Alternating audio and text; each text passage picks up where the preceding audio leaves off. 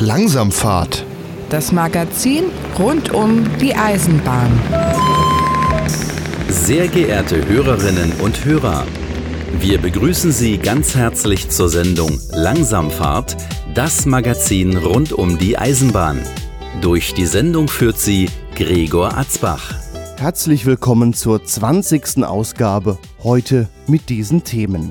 In einem Urteil hat der Bundesgerichtshof entschieden, dass wenn die DB Netz als Schieneninfrastrukturbetreiber bei den Verkehrsunternehmen Verspätungen verursacht, sie auch für die Folgeschäden haften muss. So muss sie auch indirekt gegenüber den Fahrgästen und den Aufgabenträgern haften. Eine Plakatwerbung der Bundesbahn sagte mal, alle reden vom Wetter, wir nicht. Die Deutsche Bahn hat vor kurzem gezeigt, dass sie diesem Motto nicht mehr treu ist. Dann verraten wir euch, wo in Deutschland heute noch regelmäßig mit Dampf rangiert wird. Dann sprechen wir über Doppelstockwagen. Heute ein ganz normaler Anblick in Deutschland. Früher konnte man diese Wagen fast nur in Ostdeutschland antreffen. Fast nur? Richtig, auch die Deutsche Bundesbahn probierte diese Wagen damals aus. Außerdem haben wir einen ganz merkwürdigen Fahrgast dabei. Und dann stelle ich euch eine Internetseite vor. Stellwerke.info bietet eine Übersicht über Stellwerke in Deutschland. Anschließend gibt es mal wieder ein Geräusch rund um die Eisenbahn und da bleiben wir thematisch heute auch in einem Stellwerk. Zuletzt stelle ich euch dann noch einen Museumsbahnverein vor, irgendwo in Deutschland. Der heutige ist im Rodachtal zu finden. Die Musik im Hintergrund ist übrigens von DJ Tuvik, der Titel heißt Die Bahn und zwischen den Gesprächen hören wir von Kevin McLeod Quasi Motion. Auf langsamfahrt.de, Ausgabe 20, gibt es dann noch zu allen Themen weiterführende Links und auch die Musik zum Herunterladen. Langsamfahrt.de, Ausgabe 20. Durch die Sendung führt Gregor Atzbach und ich begrüße euch.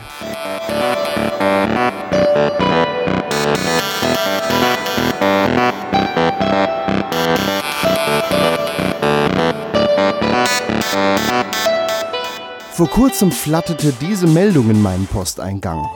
Urteil vom Bundesgerichtshof. DB Netz muss für Folgeschäden für die durch sie verursachten Verspätungen gegenüber den Verkehrsunternehmen und somit indirekt gegenüber den Fahrgästen und Aufgabenträgern haften. Ja, daraufhin habe ich erstmal beim Fahrgastverband Pro Bahn angerufen und das lasse ich mir jetzt erstmal erklären.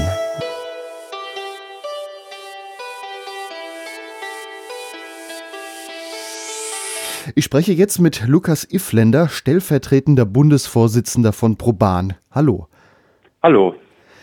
Der Bundesgerichtshof hat ein Urteil gesprochen, und zwar eins für zuverlässige Infrastruktur, nämlich die DB Netz hat äh, für die Folgeschäden der Verspätung zu haften. Wie muss man sich das vorstellen? Was wurde da genau entschieden? Bisher war es so, dass wenn ein Verkehrsunternehmen wegen einer Schlechtleistung der DB Netz, also zum Beispiel weil ein Stellwerk mangels Wartung ausgefallen war, weil eine Weiche blockiert war oder sonstiges, äh, eine Verspätung hatte oder einen Ausfall hatte, dann hat das in der Regel eine Strafe an den Aufgabenträger dieses Unternehmens, also zum Beispiel in Bayern wäre das die Bayerische Eisenbahngesellschaft, die den Nahverkehr bestellt, zahlen müssen. Und das Unternehmen konnte sich, obwohl es eigentlich nicht schuld war an dieser Störung oder Verspätung, äh, das Geld nicht wieder von der DB Netz zurückholen. Und diese Praxis der DB Netz, dass die quasi gesagt hat, ähm, es ist relevant, dass wir die Infrastruktur überhaupt bereitstellen und die Pünktlichkeit ist da gar nicht kritisch. Die hat jetzt der BGH ähm, eben in Zweifel gezogen und entschieden, dass diese Praxis nicht weitergeführt werden kann. Das heißt, die Unternehmen müssen jetzt, wenn Folgeschäden entstehen, ähm, die von der DB Netz erstattet bekommen. Also man kennt das ja vom Bahnfahren, es geht nicht weiter wegen der Weichenstörung, Signalstörung, alles mhm. dauert ein bisschen, Bahnübergang vielleicht auch noch irgendwas. Da kommen dann schnell auch mal so 15 Minuten Verspätung zusammen. Das Eisenbahnverkehrsunternehmen muss dann Strafe zahlen und das können die sich erstatten lassen.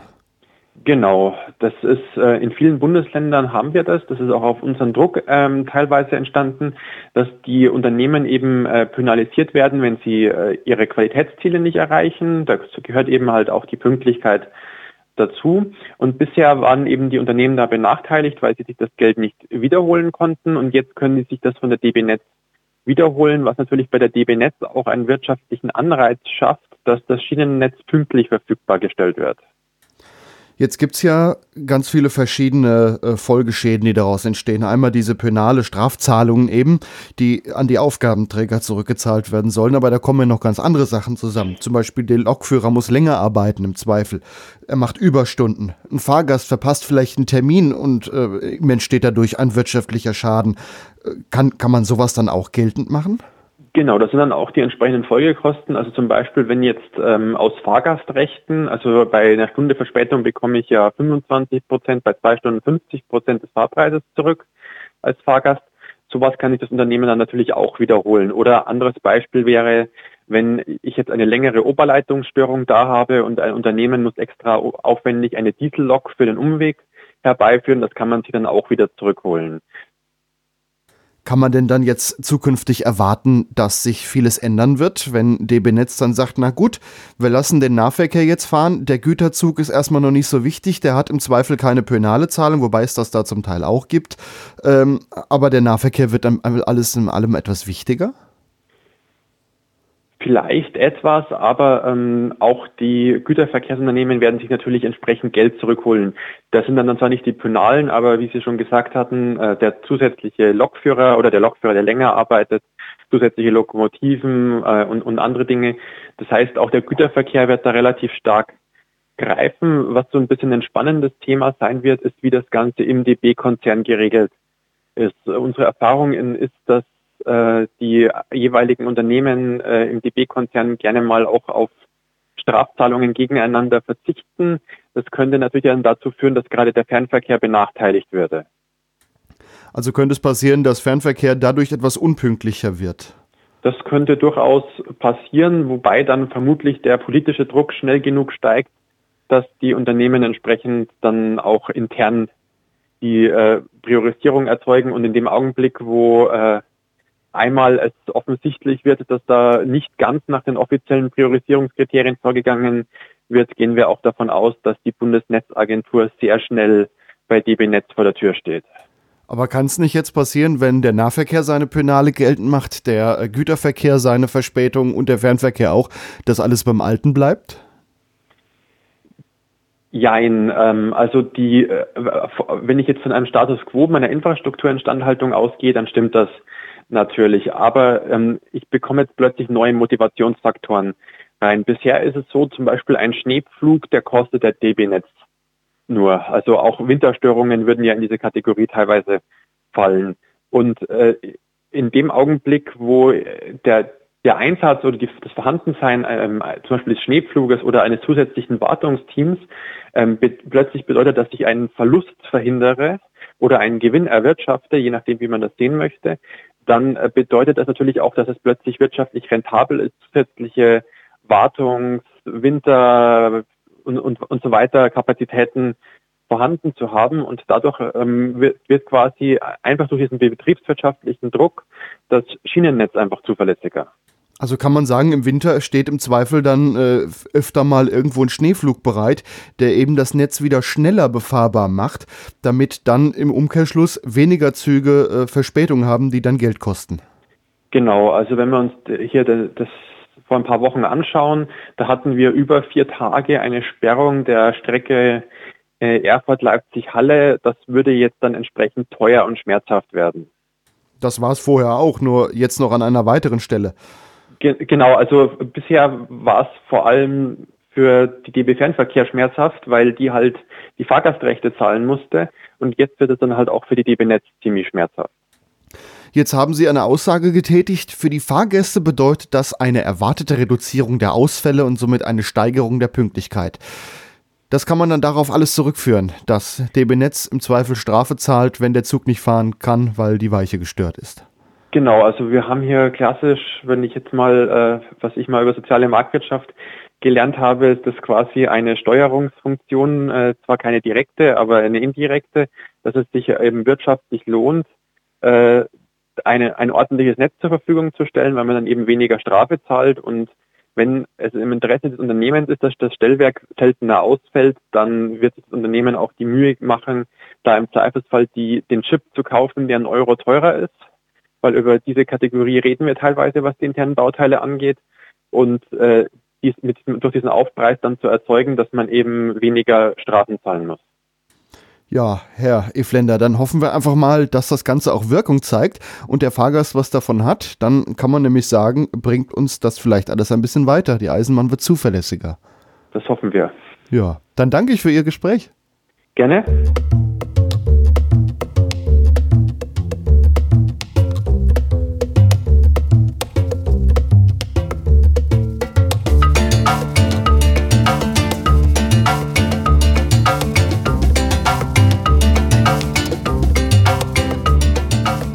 Die Welt der Eisenbahn ist vielseitig.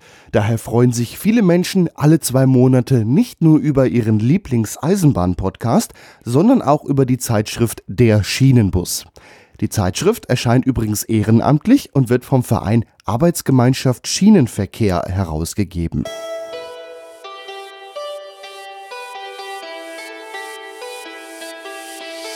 Am Telefon ist jetzt Michael Frömming, Chefredakteur der Fachzeitschrift Der Schienenbus. Hallo Michael. Hallo Gregor. Ja, jetzt haben wir Frühling. Bis vor kurzem war noch Winter und äh, in manchen Teilen Deutschlands so richtig. Also Winter, äh, den man seit Jahren nicht gesehen hat. Äh, da fällt mir als erstes immer so ein Plakat von der Deutschen Bundesbahn ein. Alle reden vom Wetter und man sieht eine ziemlich eingeschneite E-Lok. Ja, wie war es denn so im Winter?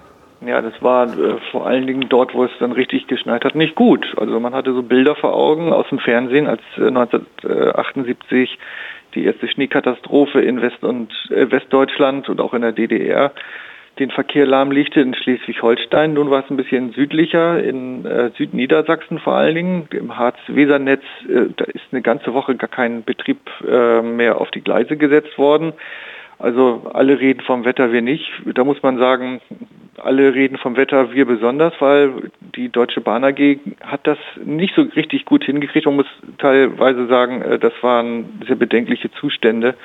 Und ähm, darüber werden wir äh, uns noch sicherlich die nächsten Ausgaben unterhalten und nachfragen. Wir haben jetzt mal eine Bestandsaufnahme gemacht, was war da eigentlich passiert. Also auch der Fernverkehr war ja erheblich beeinträchtigt im ganzen Bundesgebiet. Und darüber berichten wir. Also ich kann mich erinnern, dass es früher auf größeren Bahnhöfen immer mal eine Schneefräse oder irgendwas zum Schneeschieben gab. Allein sowas habe ich schon selten nicht mal gesehen, außer so in so Regionen wie irgendwie Südbayern oder im Sauerland gibt's, habe ich auch noch mal eine gesehen. Ähm, die sind ja auch deutlich zurückgegangen. Hat man da vielleicht am falschen Ende gespart? Na, man hat die letzten zehn Jahre den Eindruck gehabt, es gibt gar keinen Winter mehr und möglicherweise hat man dann bei DB Netz äh, zu sehr gespart. Und man hatte ja sehr eindrucksvolle Fotos jetzt vor Augen, auch von der Deutschen Bahn AG selbst, wo dann die Schneefriesen sich äh, durch die Lande flügen. Davon haben wir auch sehr schöne Aufnahmen in unserem Magazin äh, im neuen Schienenbus.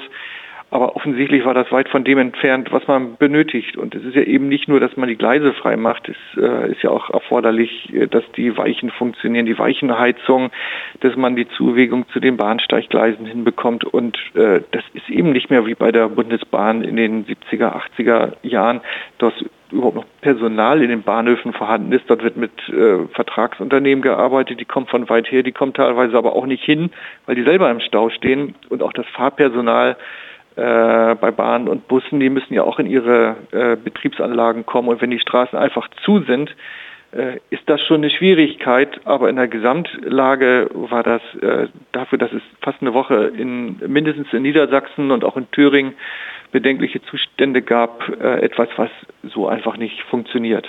Und jetzt sollte man einfach mal bedenken, wir befinden uns in einem Klimawandel, die Extreme werden schlimmer, das wird nicht der letzte Schnee gewesen sein, den die Deutsche Bahn zu erwarten hat. Ja, und vor allen Dingen, wenn man im Klimawandel dann auf die Bahn setzt als Alternative äh, zum Individualverkehr und die Alternative funktioniert nicht, dann haben wir alle ein gemeinsames Problem. Also ich hoffe mal sehr und verschiedene Verbände, Unternehmensverbände, Fahrgastverbände haben ja auch erheblichen Druck jetzt äh, Richtung Bundesregierung gemacht, dass äh, die Deutsche Bahn AG da einfach nicht zeitgemäß aufgestellt ist, äh, möglicherweise am falschen Ende wieder einmal gespart hat.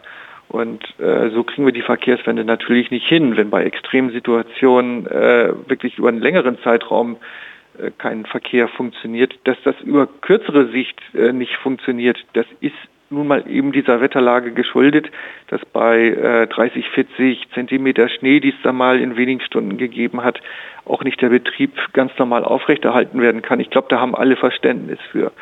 Aber wenn das äh, wie im Harz-Weser-Netz am Beispiel äh, wirklich über eine Woche dauert oder eine gute Woche, dann ist das nicht vertretbar, zumal ja auf den parallelen Bundesstraßen der äh, Verkehr schon wieder rollte. Aber bei der umweltfreundlichen Eisenbahn, die ja nun gerade die Straßen entlasten soll, funktioniert das nicht. Ja, dazu sollte man einfach sagen, wenn es auf der Straße schneit mitten in der Nacht, dann ist spätestens morgens um acht so weit gestreut äh, und Schnee geschoben, dass man wahrscheinlich wieder durchfahren kann. Ähm, ja, so ein, so ein Schneeflug, der kostet halt Geld und das meiste, die meiste Zeit steht er nur da und wenn er gebraucht wird, dann ist er aber Gold wert. Vielleicht sollte die DB sich gerade den Punkt nochmal genauer anschauen, ja und noch einige andere, wie zum Beispiel ja, das Bahnsteigräumen. Genau, also die Schneefräse ist ja auch nur dazu da, immerhin, aber äh, als Schneereinigung, um die äh, Gleise frei zu machen. Aber das Ganze drumherum an Infrastruktur funktioniert ja dann auch noch nicht. Das muss ja auch erst organisiert werden. Wie gesagt, die Zuwegung zum Bahnhof, und das muss ja auch alles sicher sein. Es gab ja auch die Sperrung der Schnellfahrstrecke zwischen Hamburg und äh, Fulda, äh, Entschuldigung, zwischen Hannover und Fulda. Im nördlichen Bereich zwischen Hannover und Göttingen ist noch tagelang äh, nach den Schneefällen kein Schnellzug unterwegs gewesen weil man im Notfall hätte nicht an die ICEs rankommen können. Also auch äh, die Strecke war frei, aber die Notfallzuwegung waren äh, eben, die waren noch nicht frei. Und wenn der ICE hängen bleibt oder noch eine andere schlimme Geschichte eintritt und die Helfer kommen nicht ran, dann ist ja auch verständlich, dass die Strecke nicht freigegeben ist. Aber das gehört alles zu einem Gesamtsystem. Also Strecke freimachen und die Zuwegungen natürlich auch im Auge behalten. Und selbst das kann man automatisieren. Wer auf der A45 mal von Hessen Richtung Nordrhein-Westfalen gefahren ist, der wundert sich ab der NRW-Grenze über Schilder auf den Taumittelsprühanlage steht. Da muss man nur hin und wieder mal einen Tank nachfüllen und dann kommt da irgendwo Salzwasser raus, was dann alles zum Tauen bringt. Selbst so Wege kann man automatisiert irgendwie frei halten. Ja, wobei es natürlich zur Neubaustrecke dann noch eher um Nebenwege sich handelt. Äh, wenn wo normalerweise kein Verkehr drauf ist, höchstens landwirtschaftlicher Verkehr, aber man muss die eben auch so frei halten, dass dann die Rettungsfahrzeuge durchkommen.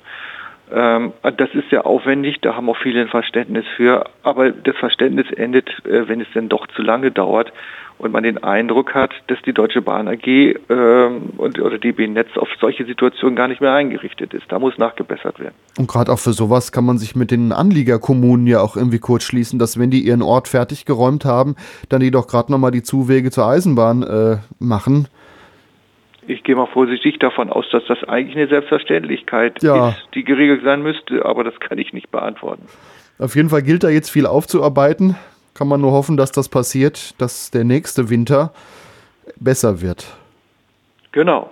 So, kommen wir zu erfreulicheren Themen. Oder auch zu Themen, die ein bisschen wärmer sind. Ähm, du sagtest mir was, es gibt noch Dampfspeicherloks. Da sagte ich vorhin zu dir im Vorgespräch, ja, in Darmstadt, da im Eisenbahnmuseum steht noch eine hier und da. Dort habe ich auch noch mal eine im Eisenbahnmuseum gesehen. Aber du hast mir eben gesagt, die gibt es tatsächlich noch in Betrieb.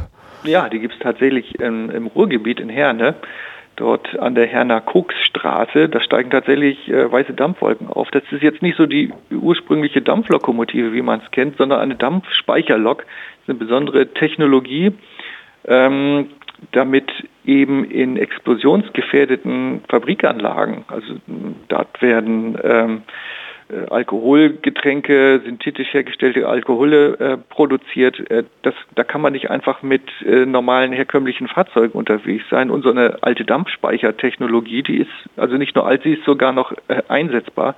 Und in Herne ist tatsächlich äh, so eine Dampfspeicherlok noch im Rangierbetrieb unterwegs und die kann man unter der Woche sich anschauen. Wie muss man sich das vorstellen? Die fährt irgendwo an einen Kochtopf und wird dann mit Dampf betankt und kann den dann verfahren. Ja, das ist nicht wie bei der klassischen Dampflokomotive, dass die Lok selber den zur Fortbewegung notwendigen Dampf äh, selber produziert, sondern dieser Dampf wird äh, auf einem im Fahrwerksrahmen liegenden druckdichten Behälter von außen zugeführt, also eine externe Quelle. Und ähm, dem dort bereits im Kessel befindlichen Wasser wird Energie zugeführt, sodass durch den sich aufbauenden Druck die Siedetemperatur des vorhandenen Wassers steigt. Also sobald sich die Temperaturen von Wasser und Dampf angeglichen haben, ist die Dampfspeicherlokomotive einsatzbereit. So, und äh, das ist schon eine interessante Technologie und wie gesagt, die gibt es ja überhaupt gar nicht mehr, außer in Herne im Ruhrgebiet. Und äh, da haben sich natürlich jetzt auch die Eisenbahnfans auf den Weg gemacht, um äh, diesen Rangierbetrieb anzuschauen. Da gibt's dann werktäglich äh, eine Übergabe von den DB-Gleisen in diese Werksanlagen, aber da ist äh, so ein Bereich, wo man das auch toll fotografieren kann. Also da kursieren auch schon viele Fotos und die haben wir natürlich im Heft auch drin. Ja, schön, dass es das noch gibt. Aber durchaus eine Technik, die uralt ist, aber na, wie das mit so uralter Technik halt ist, sie funktioniert. Mhm, Schön, dass es das da noch gibt, äh, gerade in so Bereichen, wo mit Alkohol oder äh, eben auch äh, ja im Zweifel brennbaren Dämpfen äh, sonst nicht so alles einfach funktioniert wie mhm. in jedem anderen Industriebetrieb. Das stimmt.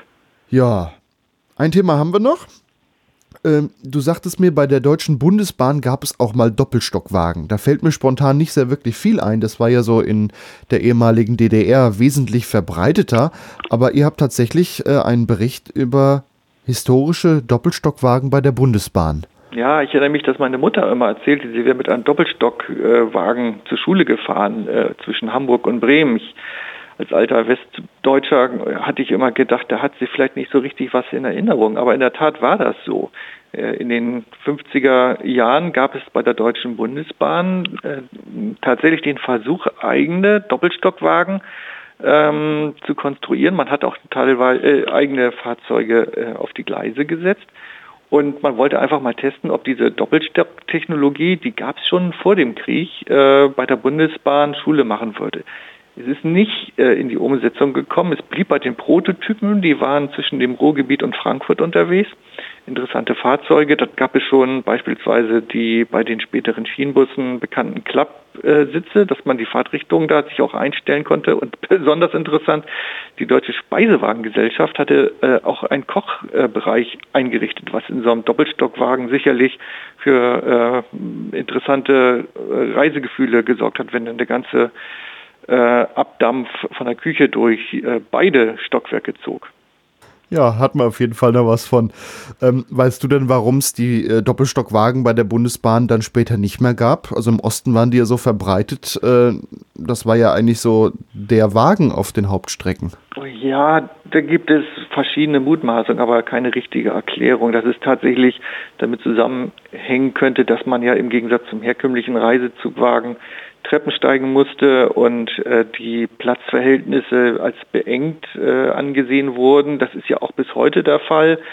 Ähm, man muss sagen, die Bundesbahn hatte sich ja angelehnt an Erfahrung der Lübeck-Büchner Eisenbahn. Das war in den 30er Jahren eigentlich das Vorzeigeprojekt, wo man auch mit Stromlinie gearbeitet hatte, um im schnellen Städteverkehr zwischen Hamburg und Lübeck sowas mal auszutesten. Und da wollte die Bundesbahn sehen, ist das auch im Rhein-Main-Gebiet etwas, äh, um mehr Fahrgäste dort ähm, auf die äh, Strecke zu bringen und unterbringen zu können, vor allen Dingen, wo äh, ein, ein größerer Fahrgastandrang ist auf einem Zulauf nach Frankfurt beispielsweise, einfach aus Platzkapazitäten. Und das hat man dann eben äh, in Westdeutschland nicht weiter verfolgt, warum auch immer. Auf der anderen Seite in äh, der DDR lief das sehr erfolgreich und bekanntermaßen ist ja dann tatsächlich nach der Wende das wieder Richtung Westen auch übergeschwappt. Äh, man hat also tatsächlich etwas aus dem Osten übernommen und die Doppelstockwagen gehören ja heute zum Alltag äh, in Ost und West und haben sich eigentlich ja sehr bewährt. Ja, auch da gibt es äh, welche, bei denen man sehr beengt sitzt. Ich sitze ja dann doch lieber unten, da hat man mit dem Kopf weniger Probleme, aber ich bin auch sehr groß. Ja, ich bin auch sehr groß. Ich sitze aber allerdings lieber oben. Ich finde, da kann man besser gucken, aber das ist immer. Ja, da gibt es solche und solche. So, der andere so, genau. Ja, es, es gibt Wagentypen, bei denen geht's eigentlich. Äh, jetzt was so in Nordrhein-Westfalen, so diese die Zero HC, die finde ich oben sehr schwierig, äh, wogegen dieser Bombardier Standard rote Doppelstockwagen, den die DB sehr häufig im Einsatz hat, der dann meistens doch geht. Zumindest der Fensterplatz, der ist etwas schwierig. Dann danke ich dir für diesen schönen Überblick in euer Heft. Ich Michael Frömming von Vielen der Dank, Schienenbus. Gregor.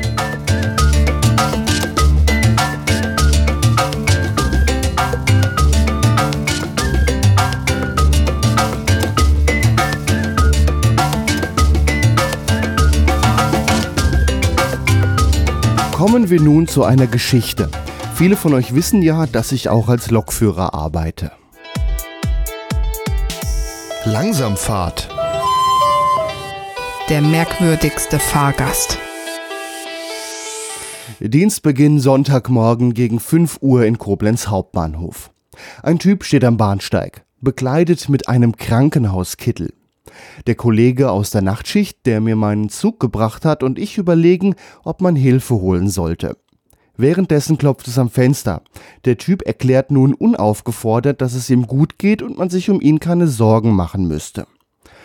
Er setzt sich wieder in meinen Zug. Während wir weiter überlegen, klopft er erneut und erzählt mir unaufgefordert, dass er im Krankenhaus war, man habe sein T-Shirt zerschnitten, deshalb hätte er den OP-Kittel an, ihm geht es aber gut. Ich entscheide mich, die Polizei doch mal dazu zu holen, schließlich sind diese im Bahnhof und auch recht zügig da. Die Bundespolizei kommt dazu und überprüft den Mann. Er erzählt, dass er sich eine Rauchvergiftung zugezogen hat. Als er eine Kerze angezündet hat, hat ein Blumenstrauß Feuer gefangen. Er war die Nacht schon an 30 Kilometer er war die Nacht schon an zwei 30 Kilometer auseinandergelegenen Orten und das in einer Gegend, wo man nachts diese Entfernung nicht mal eben überwinden kann. Er wohnt übrigens circa 100 Kilometer entfernt hinter Köln. Die Polizei hatte keine Beanstandungen, da er eine Fahrkarte hat, lassen wir ihn mitfahren. Ohne Maske sitzt er nun im Zug und ignoriert Durchsagen zur Maskenpflicht. Daraufhin extra Durchsage. Maskenpflicht gilt auch für Personen im OP-Hemd. Darauf keine Reaktion.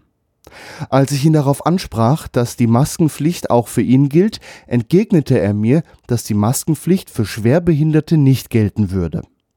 Die Androhung, die Polizei nochmal zu holen, hatte Nachdruck. Er setzte die Maske auf. Die Fahrt ging weiter. Im Bahnhof Remagen hatte mein Zug zehn Minuten Aufenthalt. Auf einmal ging der WC-Alarm los. Der SOS-Knopf in der WC-Kabine. Das passiert allerdings öfter mal als Fehlalarm. In der Kamera sah ich, wie die Klotür aufging und der Typ herauskommt. Er stand nun eine Weile neben dem Klo. Dann meldete er sich über die Sprechstelle und sagte, dass er einen Krankenwagen braucht. Er pinkelt Blut. Ob ich mir das mal ansehen möchte, fragte er auch. Ich habe ihm darauf einen Notarzt gerufen. Um zu schauen, dass er nicht umkippt, bin ich in den Fahrgastraum und ermahnte dabei im Vorbeigehen noch zwei Damen ohne Maske. Um mal nach dem Krankenwagen zu sehen, verließ ich den Zug und schaute ihm von außen weiter zu. Er fing Streit mit anderen Fahrgästen an und zweifelte die Masken dieser an. Ich habe ihn gebeten, sitzen zu bleiben, schließlich ist der Krankenwagen ja auch gleich da. Er entgegnete mir, dass ich ihm nichts zu sagen hätte, und darauf verließ er den Zug.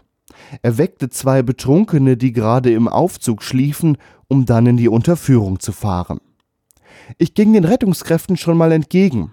Das OP-Kittelchen rannte davon und schrie auf dem Bahnhofsvorplatz um sich.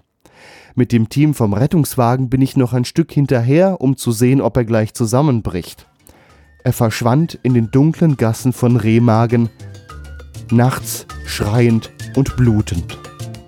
Die Einsatzkräfte und ich wunderten uns, was um diese Zeit schon los sei, standen uns ratlos gegenüber.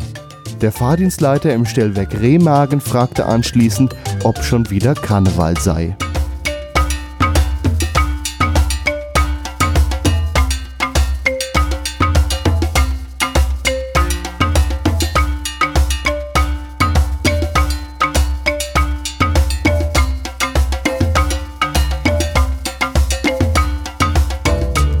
Stellt euch mal vor, ihr sitzt in einem Zug und fahrt irgendwo durch Deutschland. An der Strecke stehen immer wieder alte Stellwerke, teilweise noch in Betrieb mit alten mechanischen Formsignalen. Mancherorts stehen aber auch schon moderne Lichtsignale und die alten Stellwerke rotten irgendwie so vor sich hin. Ein Zustand, den es bei der Deutschen Bahn nicht gerade selten gibt. Wäre es jetzt nicht schön, wenn man sich diese alten Stellwerke mal ansehen kann, wie diese früher mal aussahen?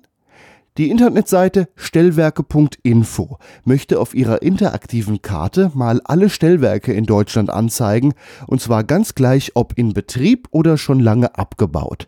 Teilweise gibt es sogar Bilder dazu.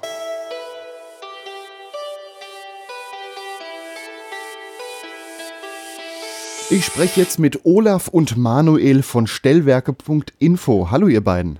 Hallo. Hallo Rüder. Ja, was ist das denn für ein Projekt Stellwerke.info?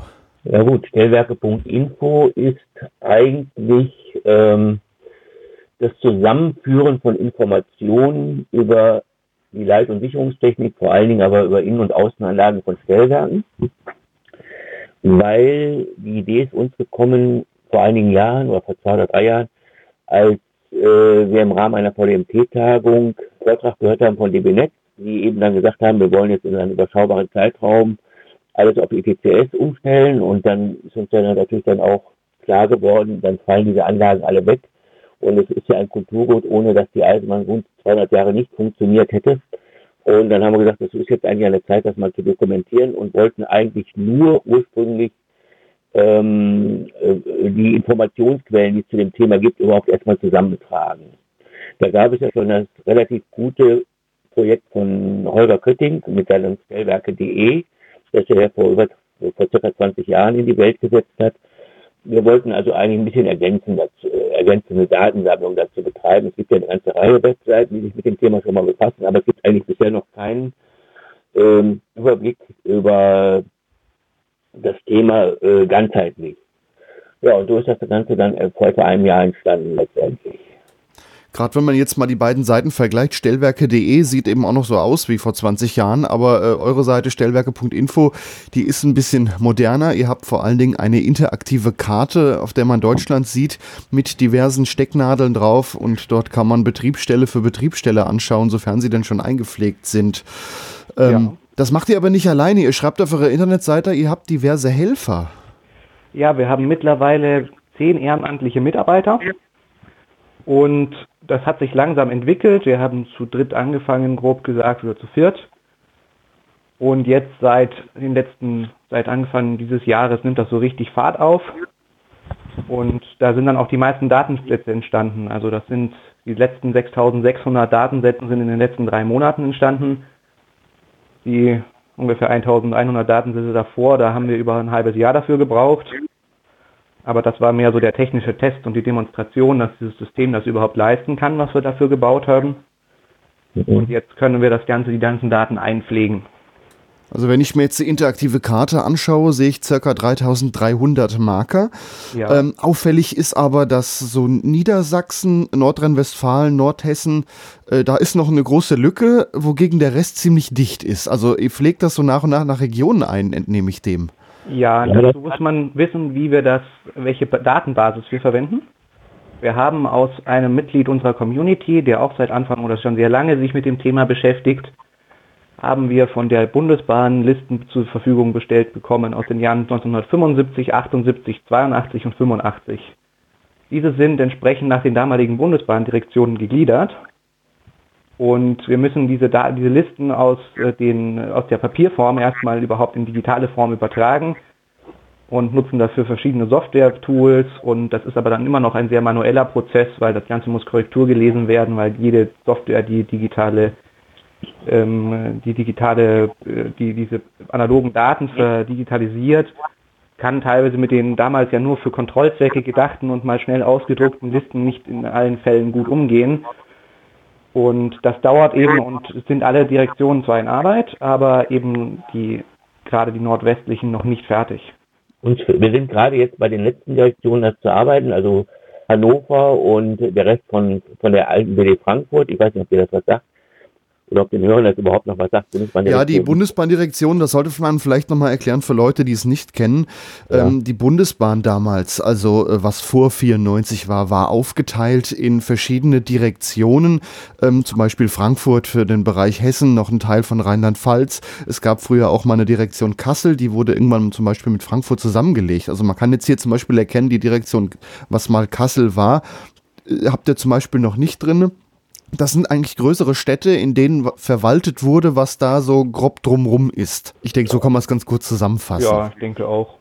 Ja, der, der Hintergrund ist der ja, dass äh, das Kriterium, mit dem wir als Basis arbeiten, das ist die äh, Vorschrift DS 100, die eigentlich jeder Betriebsstelle ein, äh, ein Kürzel zufügt. Und es gibt, also die muss Anfang der 70er Jahre ist die entstanden und es sind verschiedene Direktionen, also Kassel, wie du schon gesagt hast, Wuppertal, Regensburg, vor diesem Zeitpunkt aufgelöst worden. Und deshalb gibt es da auch keine einzelnen äh, Bezeichnungen, sondern die sind dann zum Beispiel in Frankfurt, wie, also wenn die, wenn die DS100 mit F anfängt, ist es Frankfurt. Äh, Köln ist zum Beispiel. KK ist Köln Hauptbahnhof zum Beispiel. Ja. Zum Beispiel, genau. Also Kassel, um es also an einem konkreten Beispiel festzumachen, ist ja aufgegangen in Hannover, ist ja in den nördlichen Teilen aufgegangen in Hannover und in den südlichen Teilen in Frankfurt. Genau, da wurde einfach damals mal ein bisschen zusammengelegt.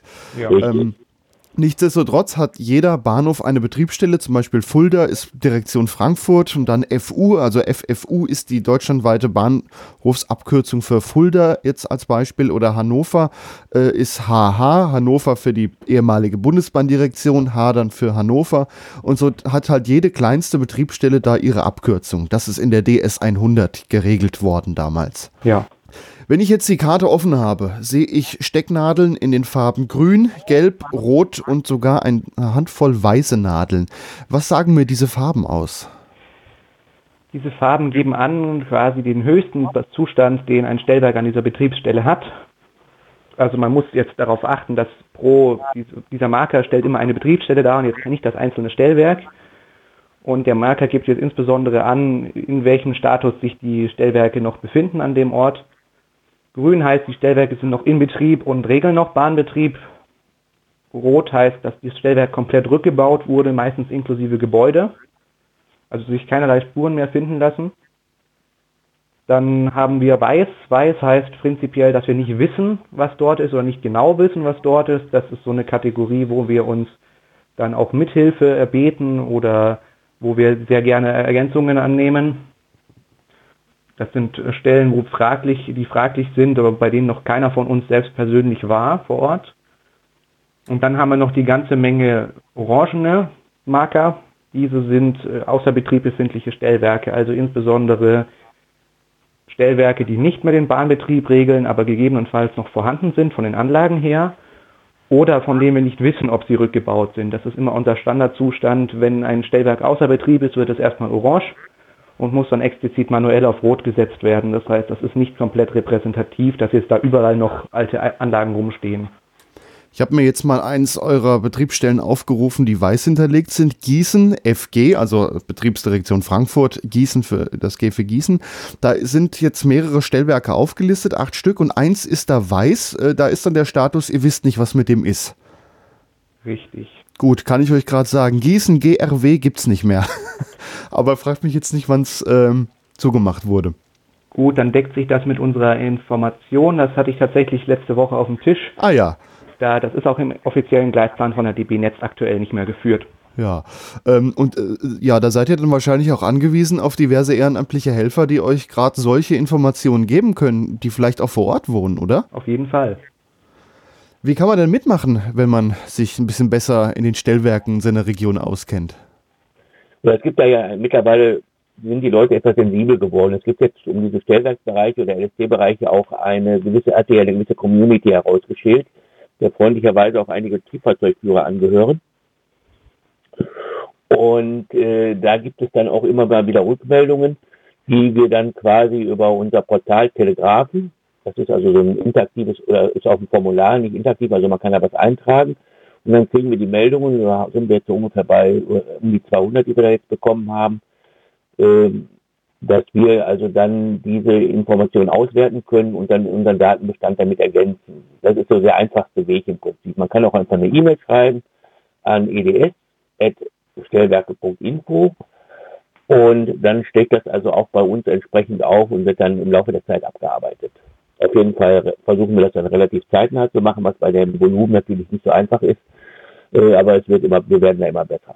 Zumal ihr ja auch noch im Aufbau seid. Es ist ja noch nicht ganz Deutschland vollständig drin. Da ist für Ergänzung natürlich auch erstmal schwierig, zeitlich wahrscheinlich. Das ist richtig. Der, wie, wie Manuel eben schon gesagt hat, war ja für uns wichtig, dass wir erstmal eine stabile Technik als Untergrund haben. Es nützt mir nichts, allein in diesen Bundesbahnlisten, die er eben erwähnt hat, von den damaligen Direktionen, äh, haben wir über 10.000 200 Datensätze ungefähr. Ähm, da ist es halt natürlich dann so, dass das auch äh, eine solide Technik darunter erfordert. Wir hatten es erst mit einem anderen System versucht und dann sind wir halt eben dazu übergegangen, bestimmte Anpassungen quasi mit eigener Technik zu bedienen. Was habt ihr denn da für eine Technik im Einsatz? Also ich erkenne hier die Open Railway Map, die habe ich von einer ganzen Ewigkeit in dieser Sendung auch schon mal vorgestellt. Das ist quasi eine Karte, auf der alle Eisenbahnstrecken und auch stillgelegte Eisenbahnstrecken eingezeichnet sind. Die erkenne ich schon mal raus. Was habt ihr denn da noch an Software im Einsatz? Ja, wir verwenden eine Vielzahl von frei verfügbaren Ressourcen, die wir haben. Also es gibt ja nicht nur die Open Railway Map, diese verwenden wir ganz klar, das ist ganz offensichtlich für die Kartendarstellungen, aber es gibt auch von der DB offizielle bereitgestellte ähm, offene Datensätze, zum Beispiel die Streckendatenbank oder das Betriebsstellenverzeichnis, eben genau diese DS100 im aktuellen Stand, gibt es kostenlos und frei ver verwendbar bei der DB zum Runterladen. Und auch die Koordinaten der, der Verschlagwortung auf der Karte oder der Lokalisierung auf der Karte, die stammen in 99 Prozent der Fällen ungefähr direkt aus den offiziellen Datensätzen der DB. Also alle Bahnhöfe, die aktuell bei DB Netz im Betrieb sind und von DB Netz betrieben werden und jetzt nicht irgendwie von einer nicht bundeseigenen Bahn, bekommen in dieser Datenbank ähm, eine Geokoordinate zugewiesen und genau diese zeigen wir in der, in, auf der Kartendarstellung an. Das sind dann aber nur Stellwerke, die noch in Betrieb sind. Also jetzt zum Beispiel abgebaute Strecken, die sind ja bei der DB wahrscheinlich nicht mehr gelistet. Nein, die sind nicht mehr gelistet. Die führen wir dann, also denen können wir manuell dann Koordinaten hinzufügen. Das geht auch, aber das spart dann einiges an Arbeit.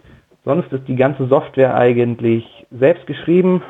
Die ganze Software, mit denen wir diese unterschiedlichen Listen, die wir haben, zusammenführen, Korrektur lesen und dann am Ende in die Präsentationsform bringen und auf die Karte bringen. Das ist ein selbstgeschriebenes Tool. Wenn man sich jetzt die Karte so anschaut, äh, erkenne ich aber auch, einige Marker haben eine Kamera drin. Wenn ich da draufklicke, kann ich dann Bilder der Stellwerke sehen. Wo kommen die denn her? Da gibt es verschiedene Quellen. Ähm, überwiegend halt aus der Community, aber auch äh, durch Kooperationen mit anderen, ich sag mal, früher hätte man Lichtbildstellen gesagt. Also wir haben zum Beispiel eine Kooperation mit der Eisenbahnstiftung, also es gibt da mehrere Stiftungen unter dem Dach der Stiftung Deutsche Eisenbahn und äh, eine große Bild Bilderdatenbank mit über 50.000 Aufnahmen, natürlich nicht nur Stellwerke, Stellwerke oft als Beifang, haben wir zum Beispiel in der Eisenbahnstiftung Joachim Schmidt gefunden und mit dem kooperieren wir. Da gehören auch dann Bahn Wuppertal dazu. Es gibt äh, öffentliche Archive, die zugänglich sind, die wir nutzen können. Da fällt mir zum Beispiel jetzt im Norden ein, Flensburg, äh, da haben wir dann, äh, Hamburg, da haben wir dann das äh, äh, Kreisarchiv Storemann mal uns angesehen. Und es gibt halt eben eine ganze Reihe von Quellen. Und auch ähm, bei DSO gibt es Autoren, die sich lange damit beschäftigt haben, zu denen wir auch Kontakt haben über die Community, die dann freundlicherweise ihr Bildmaterial zur Verfügung stellen, was ja bei DSO immer so ein Problem ist, weil dort in sehr gut gemachten und aufwendig gemachten Beiträgen leider das Bildmaterial oftmals immer wieder verschwindet. Und so haben wir dann hier die Möglichkeit, das quasi weiter zu dokumentieren. Ja, also DSO, was du als Beispiel ansprichst, Drehscheibe online, da kann man halt selber keine Bilder hochladen. Man muss die von extern verlinken was dann dazu führt, wenn die ursprüngliche Bildquelle dann mal irgendwie offline gegangen ist, sind sie auch auf der Drehscheibe online verschwunden. Aber ihr speichert die dann bei euch selber auf dem Server, sodass die dann nicht äh, abhängig sind von fremden Servern. Genau. Mhm. Zusätzlich möchte ich noch ergänzen, dass ungefähr ein Drittel von den Bildern selbst tatsächlich von uns Projektmitarbeitern stammt, aus privaten Ausflügen und Fototouren. Da haben wir schon eine relativ gute Grundbasis und das hat dann auch immer mehr Bildautoren angezogen, die uns dann ihre Bilder bereitstellen. Ja, und auch da, wenn man Bilder hat, kann man euch wahrscheinlich welche schicken. Man muss wahrscheinlich nur dabei schreiben, wo sie entstanden sind, dass ihr sie entsprechend zuordnen könnt. Genau. Dann bedanke ich mich bei euch beiden, bei Olaf und bei Manuel von Stellwerke.info, dass ihr mir euer Projekt mal vorgestellt habt. Auch von uns ein großes Danke. Ja, danke schön für das Interesse.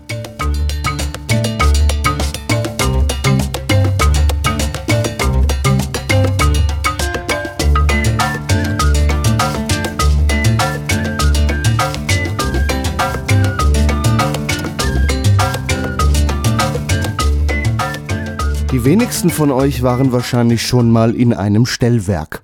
Wir tauchen jetzt aber mal akustisch in ein Stellwerk ein. Langsamfahrt. Ein Geräusch rund um die Eisenbahn. Und wenn wir Geräusche haben, dann haben wir immer mal den Matthias Kreuzberger dabei. Ich begrüße dich. Hi, hallo. Du hast ja eine kleine Sammlung an Eisenbahngeräuschen und äh, auch diesmal kannst du uns ein bisschen weiterhelfen. Eben so ausgiebig über Stellwerke gesprochen. Jetzt wollen wir doch mal hören, in einem Stellwerk, wie klingt's denn da eigentlich? Warst du schon mal in einem Stellwerk? Ich war schon in einigen Stellwerken, ja. Aber das gibt natürlich den Unterschied, was man im Stellwerk an sich hört und was man im Relaisraum dann hört, also die Technik dahinter. Genau. Ähm, Relaisraum, da kann man schon mal das mechanische Stellwerk soweit ausschließen. Mechanische Stellwerk, das ist das mit der Hebelbank, was man mit Sicherheit schon mal im Fernsehen gesehen hat. Ähm, moderner wurde es dann irgendwann, als äh, sogenannte Gleisbildstellwerke aufkamen. Kannst du kurz beschreiben, wie sieht sowas ungefähr aus? Ein Gleisbildstellwerk ist meistens so eine Art Tisch mit Knöpfen drauf, so ganz für die Amateure erklärt. Also da ist die Gleisbildanlage, die, die, also die Gleisanlagen, die draußen sind, sind auf dem Tisch schematisch dargestellt mit Leuchtfeldern, wo man sieht, wo ist der Zug gerade und welche Weiche und welchen Gleisabschnitt befährt er gerade. Und neben also den Weichen und Signalen sind dann auch Tasten, um da Bedienhandlungen auszuführen. Ja, so ist es, um eben die Weichen selbst zu bedienen und die Signale und die Gleissperren und was doch alles dranhängt.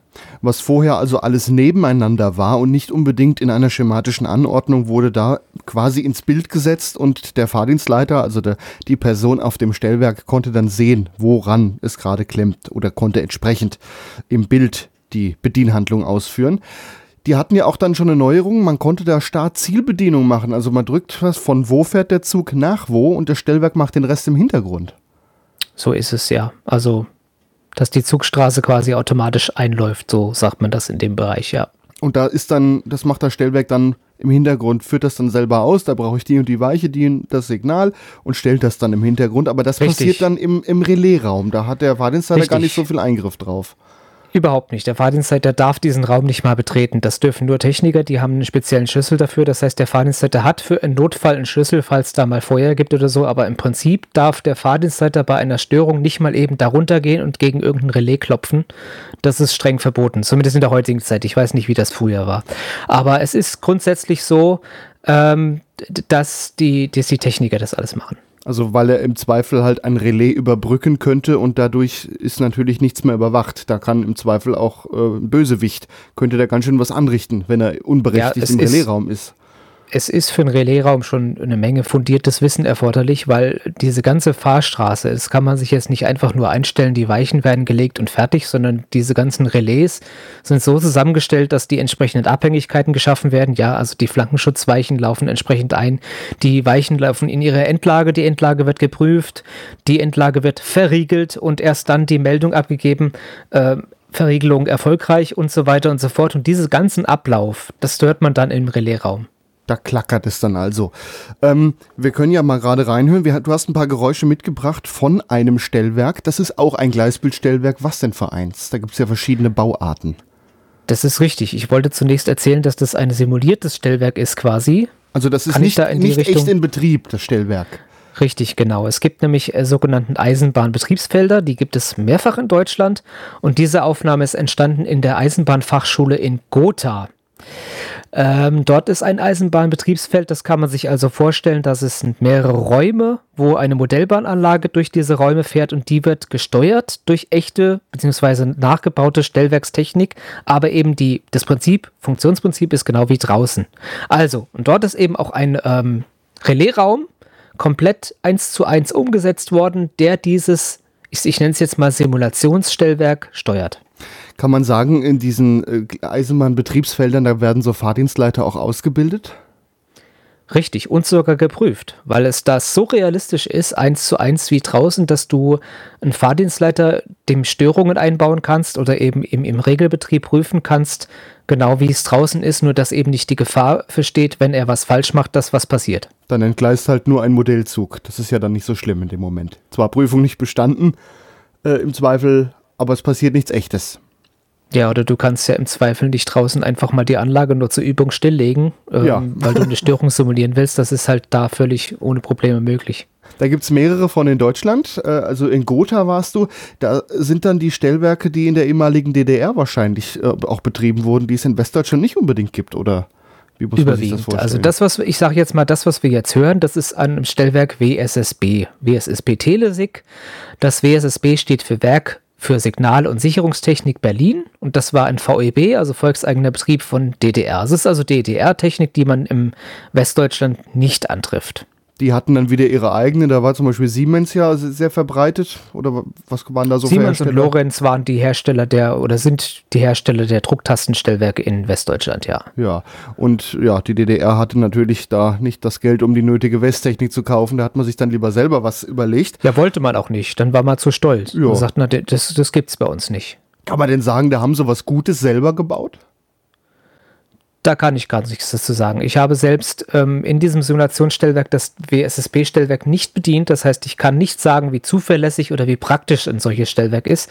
Aber ich sage mal so, es gibt heute noch, ich habe leider, leider keine Zahlen dafür gefunden, aber es gibt heute noch im, im Bereich der neuen Bundesländer, wenn ich das mal so sage, gibt es Stellwerke mit WSSB, die weiter in, im täglichen Betrieb sind. Ja, wenn es funktioniert, warum auch nicht? Man kann ja nicht alles auf einmal umrüsten. So, wollen wir mal zu den Geräuschen kommen. Ähm, das erste Geräusch, das heißt Zug befährt Freimeldeabschnitte. Wir hören uns das gerade mal an und dann reden wir drüber.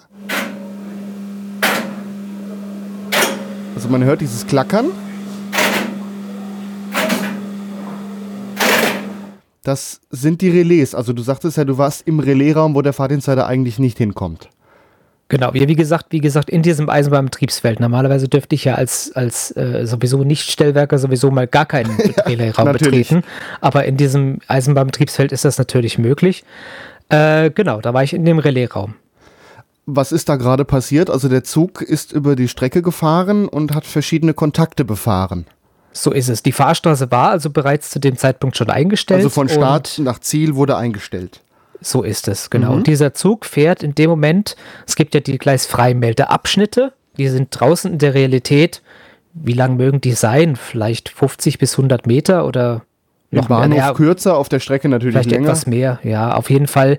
Ähm, ein Zug fährt diese entsprechenden Abschnitte und man, was man quasi hört, der eine Abschnitt wird freigemeldet, der nächste als besetzt. Das heißt, das eine Relais geht auf und das nächste zu und das halt mehrfach, weil wie gesagt, die Abhängigkeit ist da zwischen den Weichen. Wenn eine Weiche befahren wird zum Beispiel, wird natürlich die Weiche auch als ähm, besetzt angezeigt und in dem nat Moment natürlich auch im Stellwerk nochmal doppelt gesperrt, dass der Fahrdienstleiter auf keinen Fall die Weiche umlegen kann, selbst mit einer Hilfshandlung während der, während der, oder beziehungsweise mit, mit normalen Methoden nicht, während dieser Zug gerade auf dieser Weiche ist.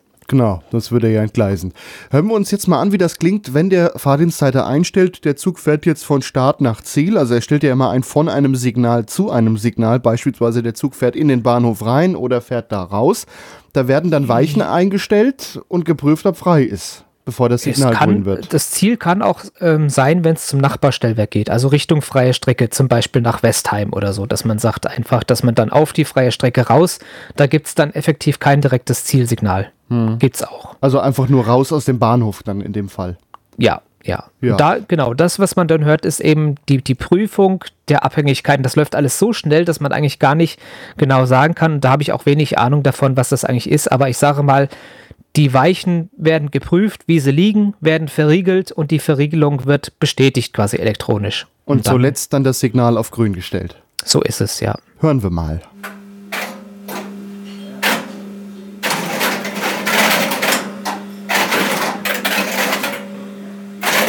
Gut, das klang jetzt sehr durcheinander. Das könnte auch ein Kleinkind sein, was gerade einen Bauklotz in der Kiste sucht. Äh, aber ja. das sind dann viele Relais, die ganz schnell hintereinander schalten. Wir können es uns einfach nochmal so anhören.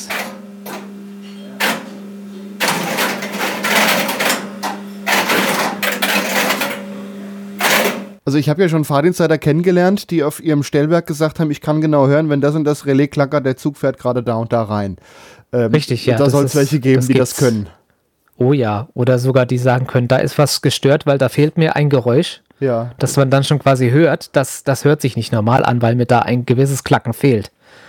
Kennt man ja auch vom Auto, wenn da irgendein Geräusch anders ist wie sonst. Das, man hat es meistens zuerst gehört, bevor überhaupt was da ist. Dazu muss man sagen, das geht natürlich bei Stellwerken nur, wo das wo die Relais quasi mit im gleichen Raum sind, weil ja. es gibt ja viele Stellwerke, wo der Relaisraum ein Stockwerk tiefer ist, da hörst du in der Regel gar nichts davon. Aber dann gibt es auch Stellwerke, da ist das eben direkt auf der Ebene vom Fahrdienstleiter, das heißt, der hört selbst, was eben passiert. Habe ich auch schon gesehen, dass dann so ein großer Schrank, der mit einer Glasscheibe zu ist, ähm, ist zwar verschlossen, er kann nicht dran, aber er kann zumindest sehen und hören, was los ist. Ja, das sind ganz viele verschiedene Stell äh, äh, Schränke, ja. Das ist ja lang nicht nur einer. Also das ist eine Riesenanlage, die da. Also im Prinzip eher bei den kleineren Stellwerken ist es öfter so, dass die äh, die Relaistechnik mit in einem Raum ist. Bei den größeren Stellwerken ist das eigentlich platzmäßig nicht möglich und wird auch nicht umgesetzt so. Klar, kleine Betriebsstelle hat nur ein paar wenige Weichen. Also ich sage jetzt mal so als Beispiel, wenn ich da kurz abschwenke, ja. Frankfurt Hauptbahnhof, das alte äh, Drucktastenstellwerk, das ja. hatte drei Stockwerke Relaistechnik. Drei ganze Stockwerke. Da wollen wir überlegen, was für eine, für eine Riesentechnik dahinter hängt. Da sollte man aber auch dazu das Weichenvorfeld sehen, was auch noch bestimmt eine dreistellige Zahl an Weichen verbaut hat und an Signale braucht man gar nicht anfangen. Da ist, war halt auch viel zu steuern da braucht man den mhm. Platz eben. Hören wir jetzt ja. mal das nächste Geräusch. Äh, ein Blinkrelais. Du sagtest mir vorher, also in den, in den Weststellwerken ist es so, du stellst Start und Ziel ein, der Zug fährt drüber, danach ist es aufgelöst, danach kann die nächste Bedienhandlung gemacht werden. Die WSSB-Stellwerke hatten da einen Vorteil, da konnte man vorarbeiten.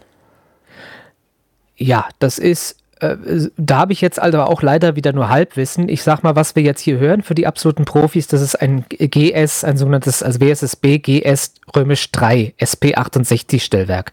Jetzt weiß ich nicht, ob es bei den älteren Bauformen dieser WSSE, WSSB Stellwerke auch schon möglich war, aber bei der Bauform, die wir jetzt hier hören, ist eine Vorspeicherung der ähm, Fahrstraßen möglich, was bei den späteren Versionen der Siemens ähm, Drucktastenstellwerke, glaube ich, auch möglich war, aber auch da würde ich ja jetzt nicht die Hand ins Feuer legen. Ich sag mal so, bei WSSB war das eher verbreitet als bei den, bei den westdeutschen Drucktastenstellwerken. So, jetzt wurde eine Straße eingestellt, eine Fahrstraße und die nächste schon drüber und das Stellwerk hat einen mit genau. diesem Blinkgeräusch dran erinnert oder wahrscheinlich auch optisch signalisiert, da, du hast jetzt was eingestellt, was danach dran ist.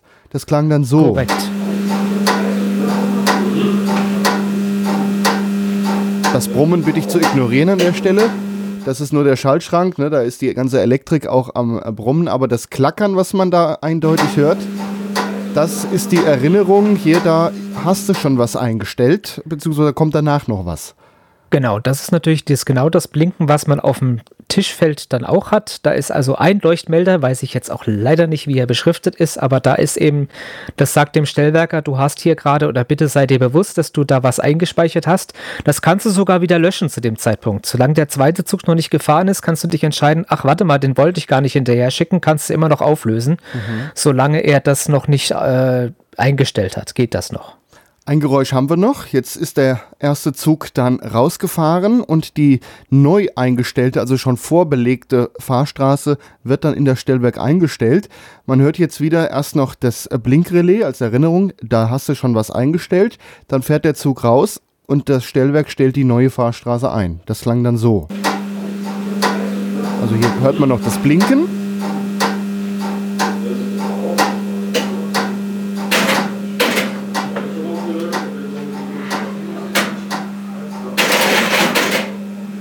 Ja, da hört man dann am Anfang erstmal nach dem Blinken äh, zweimal klack klack, da ist wahrscheinlich der erste Zug rausgefahren und dann dieses ganz schnell genau. hintereinander dürfte dann das Einstellen der neuen Fahrstraße das, sein. So ist es, genau. Wahrscheinlich geht die auch in den gleichen Fahrweg, dass er ungefähr ähm, nur eine Weiche oder so umstellen musste. Das, das ging ja dann sehr schnell. Das heißt, das Hinterherstellen der nächsten Fahrstraße konnte schnell erfolgen. Wenn man jetzt aber irgendwo einen Zug nimmt, der wo ganz anders eingestellt wird, dann dauert das natürlich in der Realität draußen noch länger, weil der sich mehrere Weichen noch umstellen muss und die entsprechend prüfen muss.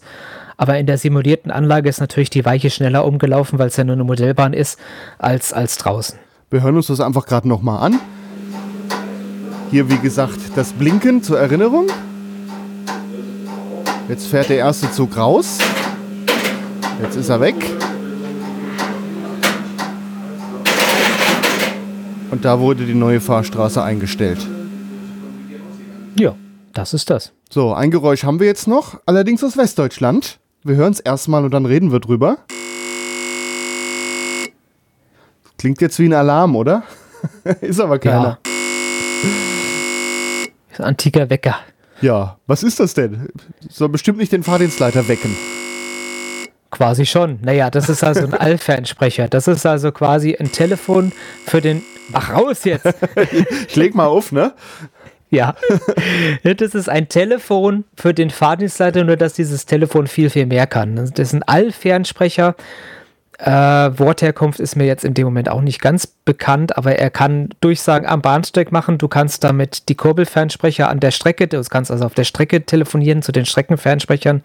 Du kannst zu den Instandhaltungstrupps mit ihrem mobilen Gerät, wenn die sich irgendwo einstöpseln, kannst du und, und natürlich normale Telefonate ins sogenannte BASA-Netz zwischen also den Eisenbahnstellen und den anderen Stellwerken. Also du konntest, das war das eines der ersten Geräte, womit du alle Telefonate und Durchsagen auf einem Gerät machen konntest, während du früher vier oder fünf verschiedene Geräte gehabt hast äh, für deine Durchsagen oder entsprechend für die Telefonate. Es hat also Platz auf dem Schreibtisch geschaffen. Alles in einem ja, Gerät. Es, es wurde integriert, alles in, in einem technischen Gerät, alles etwas zusammengefasst. Das war schon relativ innovativ damals. Wir reden jetzt von den 60er Jahren, wo das aufkam. Du weißt aber nicht, warum das so ein komisches Geräusch macht, anstatt einfach zu klingeln wie ein Telefon in der Zeit sonst.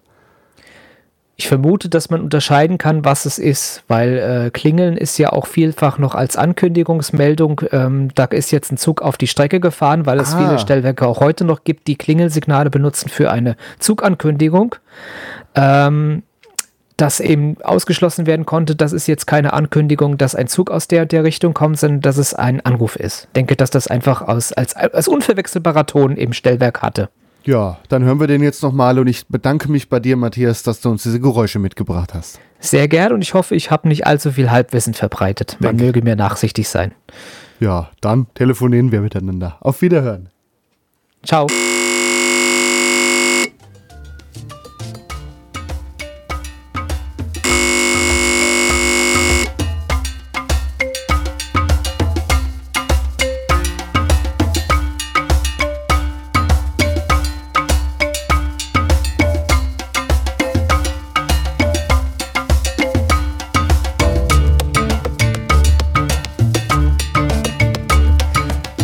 Wir noch zu einem Podcast-Tipp. Einige Eisenbahnfreunde teilen ja noch ein weiteres Hobby miteinander. Sei es der Spaß an alter Technik oder ein gewisses Extra auf einem Foto eines historischen Zuges. Die Rede ist von historischen Traktoren.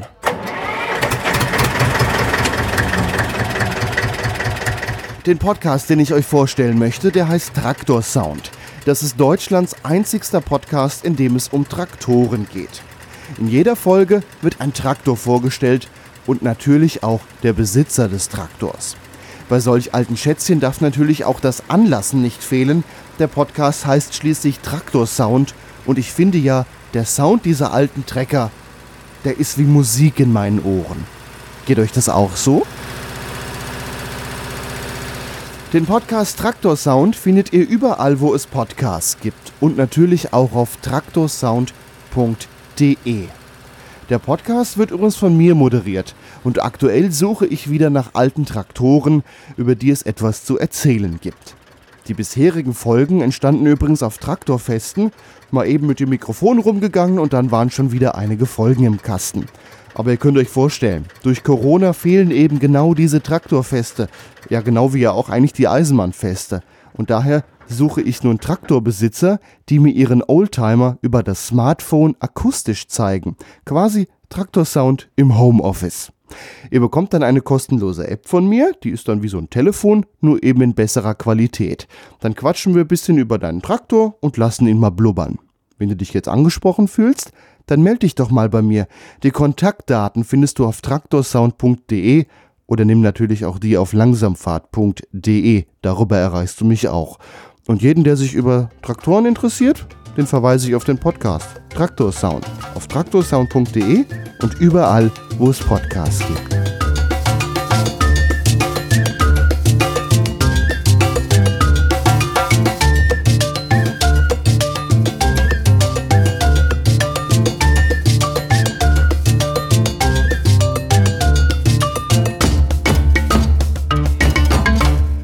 Überall in Deutschland finden sich regelmäßig Eisenbahnfreunde zusammen. Aus einigen Gruppen sind sogar auch Eisenbahnvereine entstanden. Viele halten historische Eisenbahnfahrzeuge in Betrieb, einige davon unterhalten sogar eine eigene Strecke. Vor kurzem erreichte mich eine Nachricht von Langsamfahrthörer Udo. Er wünschte sich mal etwas über die Rodachtalbahn zu erfahren, eine Museumsbahnstrecke im Norden von Bayern. Kein Problem, denn Wünsche erfüllen wir gerne. Langsamfahrt Museumsbahn ich spreche jetzt mit Ralf Ellinger, erster Vorsitzender der Eisenbahnfreunde Rodachtalbahn e.V. Hallo, Herr Ellinger. Ja, grüße Sie. Sie betreiben eine Bahnstrecke von Nordhalben nach Steinwiesen, die sogenannte Rodachtalbahn. Was ist das für eine Strecke? Ja, korrekt. Die liegt im Norden Bayerns, im Frankenland nahe der thüringischen Grenze, ähm, ist elf Kilometer lang, ging früher übrigens von Kronach bis nach Nordhalben 25 Kilometer. Leider konnten wir nur 11 Kilometer allerdings das landschaftlich reizvollere Teilstück als Museumsbahnstrecke dauerhaft erhalten. Was ist mit dem Rest? Ist ja schon abgebaut worden. Richtig, die Deutsche Bahn AG hat sich quasi im Herbst 94 von der Strecke verabschiedet und wir hatten damals eigentlich Großes vor. Wir wollten Güterverkehr äh, und auch eventuell Personenverkehr reaktivieren, hatten uns dann auch offiziell bei der Deutschen Bahn AG um die Übernahme der Strecke beworben. Das ging wohl in den Verhandlungen unter, sodass quasi im Februar 95 das Eisenbahnbundesamt die Stilllegung verfügte. Und damals waren wir noch relativ euphorisch und hatten gesagt, nee, so kann das jetzt nicht bleiben. Wir haben dann geklagt, zunächst vor dem Verwaltungsgericht Bayreuth um ähm, Unterbreitung eines Angebotes, wofür die Deutsche Bahn AG laut Allgemeinen Eisenbahngesetz äh, verpflichtet ist.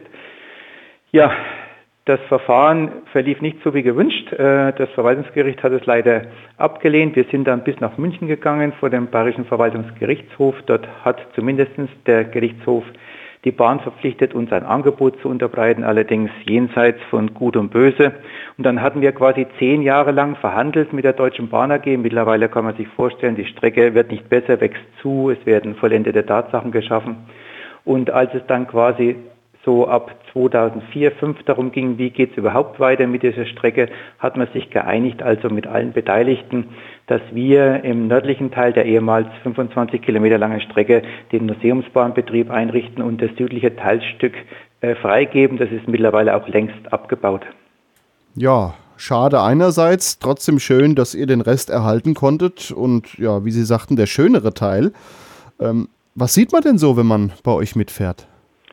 Ja gut, unter dem Motto Langsamkeit erfahren. Äh, wir fahren quasi durch Landschaft und Gegend, völlig unberührte Natur im sogenannten Naturpark Frankenwald ähm, zwischen den beiden Ortschaften Steinwiesen und Halben entlang der Ködeltalsperre. Das ist Bayerns größter Trinkwassertalsperre. Dort gibt es auch einen Unterwegshalt wir haben dann noch den Bahnhof Dürrenweid, das ist unser eigener Vereinsbahnhof. Dort finden öfters Veranstaltungen statt, Modellbahnausstellungen, dort ist eine Gartenbahn für Kinder aufgebaut, auch eine ähm, Ausstellung über die Entstehung der Museumsbahn. Dort hält der Zug auch etwas länger. Da gibt es immer was zu sehen, ist auch unser Betriebsmittelpunkt der Strecke. Dort stehen auch die ganzen Baufahrzeuge.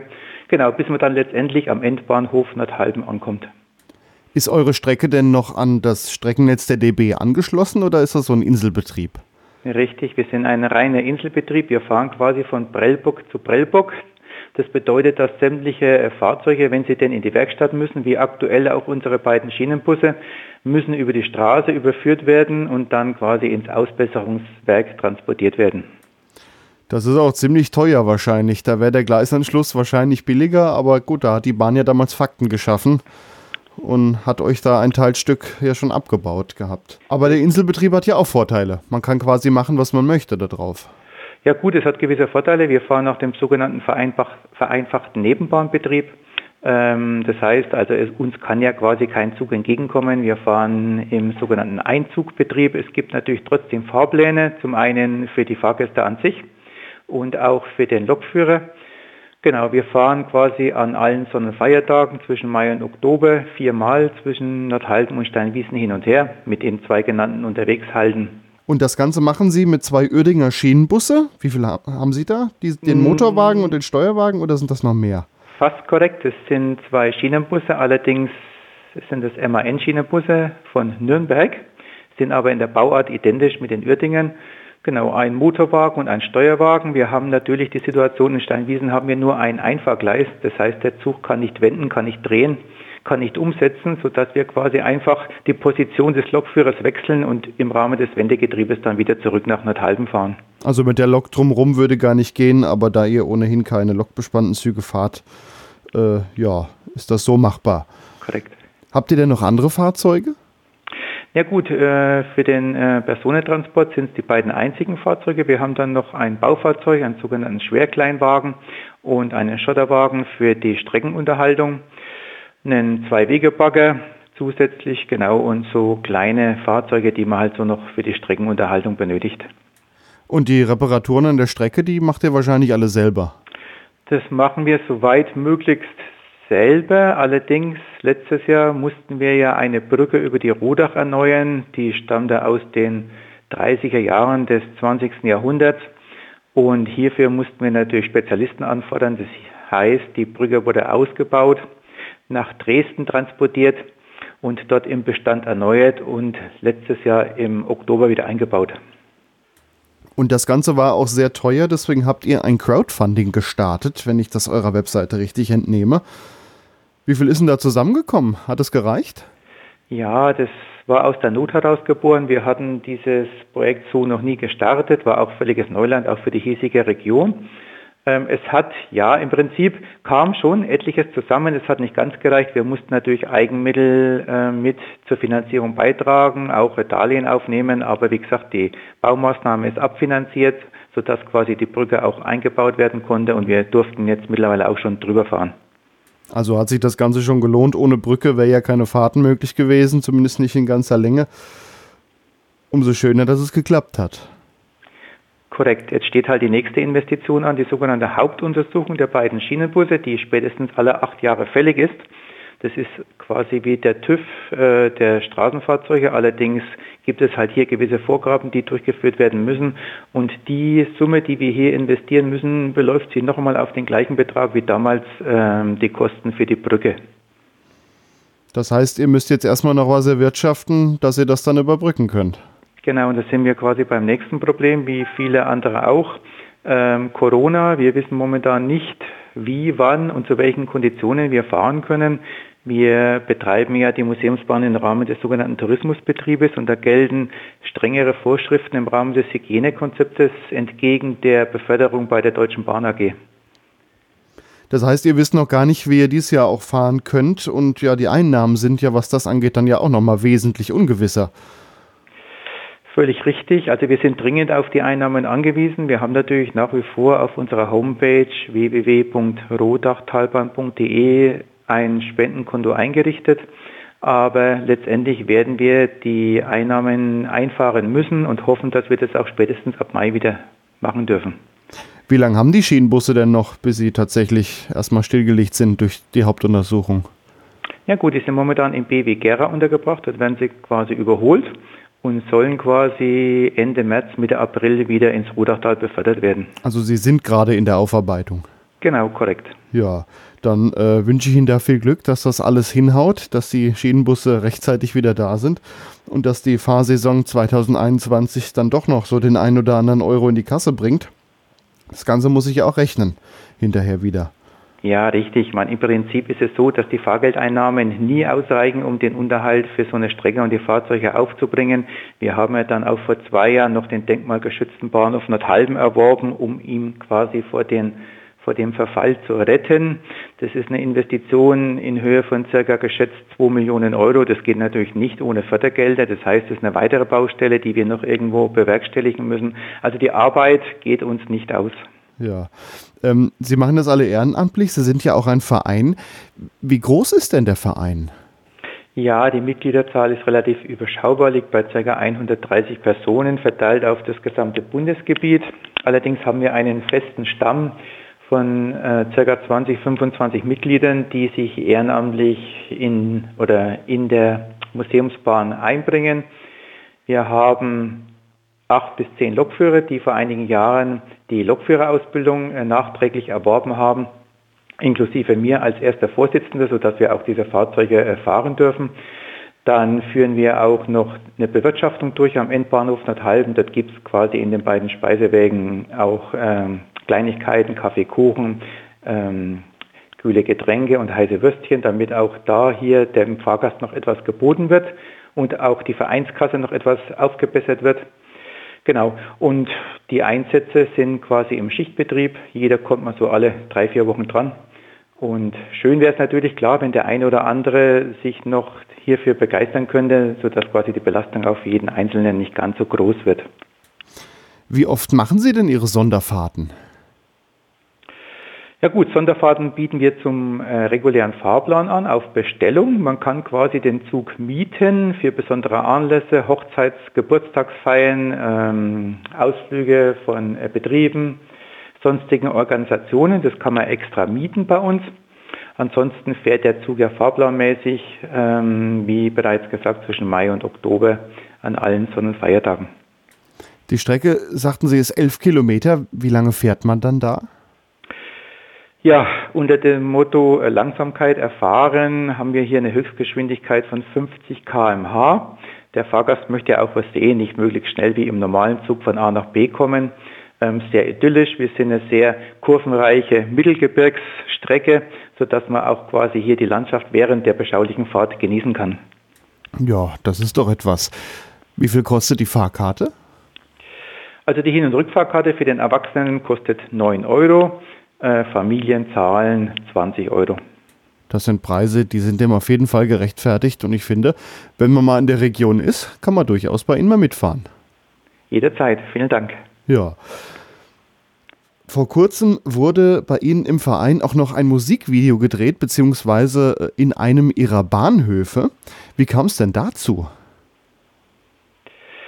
Ja, das hat wohl ein örtlicher Interpret hier aus dem Landkreis Kronach für sich entdeckt, ähm, hat hier ein Musikvideo gedreht im Herbst letzten Jahres. Da haben wir auch nur per Zufall davon erfahren. Ähm, das ist momentan ein wenig so eine Art Trend äh, im Rahmen vielleicht von Lost Places, dass man sagt, man sucht einfach ein paar mystische Objekte aus, die vielleicht auch nicht mehr auf neuesten Stand sind und auch ähm, der Sanierung entgegenharren. Und der Produzent hat uns quasi die Möglichkeit eröffnet, auch auf dieses Musikvideo zuzugreifen und haben wir jetzt am Wochenende auf der Homepage veröffentlicht für alle Interessierten. Man sieht quasi den Endbahnhof Nordhalben äh, in einer etwas tristen Herbststimmung. Passt vielleicht etwas zur aktuellen Corona-Pandemie, aber macht sich ganz gut und man kann auch einen Eindruck gewinnen über die Mittelgebirgslandschaft hier im Frankenwald. Ja, sieht auf jeden Fall sehr mystisch aus mit dem Nebel und den hohen Bergen das hat schon was ganz für sich. Genau. Dann bedanke ich mich bei Ihnen. Ralf Ellinger, erster Vorsitzender der Eisenbahnfreunde Rodachtalbahn e.V. Vielen Dank. Ja, herzlichen Dank.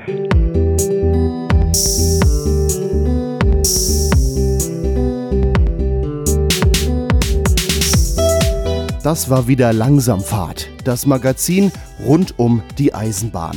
An dieser Stelle verweise ich euch jetzt noch auf langsamfahrt.de. Dort gibt es ja neben dem Podcast auch noch weiterführende Links zu allen Themen. Die Musik im Hintergrund ist übrigens von DJ Vic. Der Titel heißt Die Bahn und zwischen den Interviews hörten wir Quasi Motion von Kevin McLeod.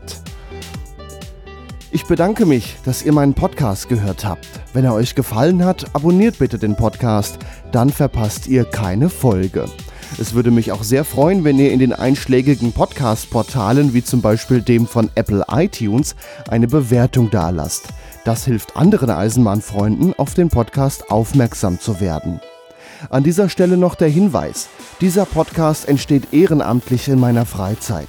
Ich finanziere den Podcast über Spenden von euch. Wenn ihr mich unterstützen möchtet, verweise ich euch auf langsamfahrt.de slash spenden. Dort könnt ihr mir einen Euro in den Hut werfen. Ich bedanke mich an dieser Stelle bei allen, die das immer mal wieder machen. Insbesondere bedanke ich mich bei allen, die sogar einen Dauerauftrag eingerichtet haben und mir so monatlich eine Kleinigkeit zukommen lassen. langsamfahrt.de slash spenden. Vielen lieben Dank. Ich verabschiede mich nun von euch. Bis zum nächsten Mal. Euer Gregor Atzbach.